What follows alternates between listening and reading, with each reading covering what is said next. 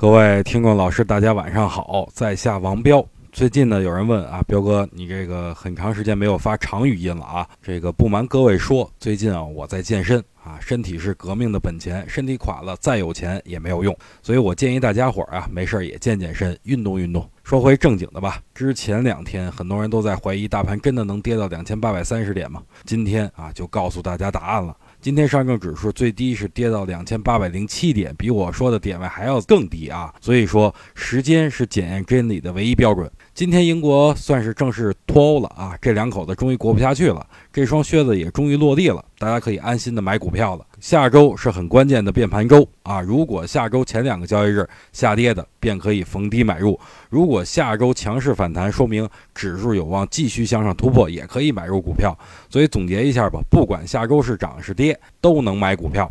英国虽然是离开了欧盟，但是我们会一直留在股市。